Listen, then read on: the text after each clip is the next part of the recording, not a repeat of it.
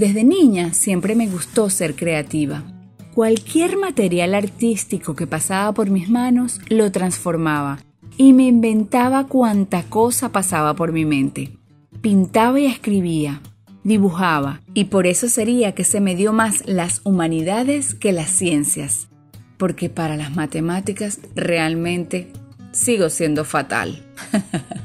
Traemos en el ADN la pasión por algo, y en muchos casos lo hacemos desde nuestros primeros años, y cada persona es buena en algo. Walt Disney, por ejemplo, era bueno haciendo dibujos y unió su experiencia de vivir en una granja para crear personajes que trascendieron a él mismo.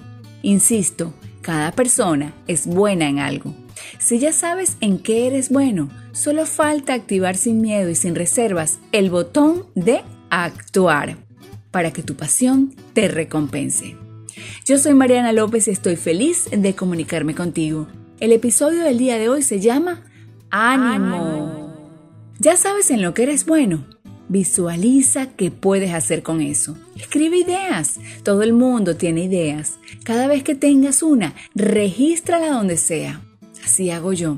Y como dice un viejo proverbio, más vale la pálida tinta de un bolígrafo que una mente brillante.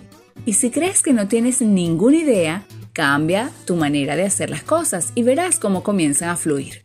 Imagina que eres un ratón cazando águilas, es decir, si quieres trascender, sal del terreno de lo obvio. No te levantes siempre a la misma hora, no camines siempre por la misma calle. Cambia de ambiente, interactúa con gente distinta.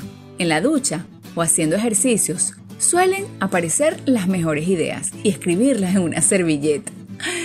Muchos alcanzan el éxito siendo o pareciendo. Creo que lo ideal sería ser y parecer.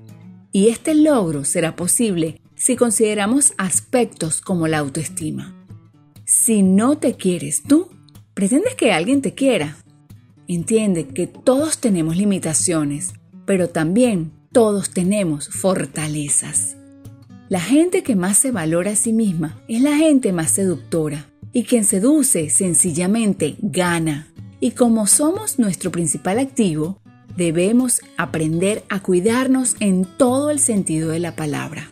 El inefable Mahatma Gandhi dijo cierta vez, cuida tus pensamientos porque se convertirán en palabras. Cuida tus palabras porque se convertirán en tus actos. Cuida tus actos porque se convertirán en tus hábitos. Y cuida tus hábitos porque se convertirán en tu destino. Si derrochamos una personalidad de éxito, lo demás será poner en práctica lo que sabemos. Te animo a asumir esta visión de la vida confiando en tus talentos. Si piensas que eres demasiado pequeño como para hacer una diferencia, es que no has dormido nunca con un mosquito en la habitación.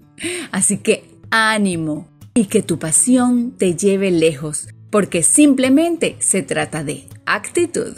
Yo soy Mariana López, espero te haya gustado el episodio del día de hoy. Si quieres también lo puedes compartir, estaría agradecida y espero que te encuentres en el lugar correcto con las personas precisas y recuerda que la victoria en tu vida siempre está a tu alcance porque simplemente se trata de actitud. actitud.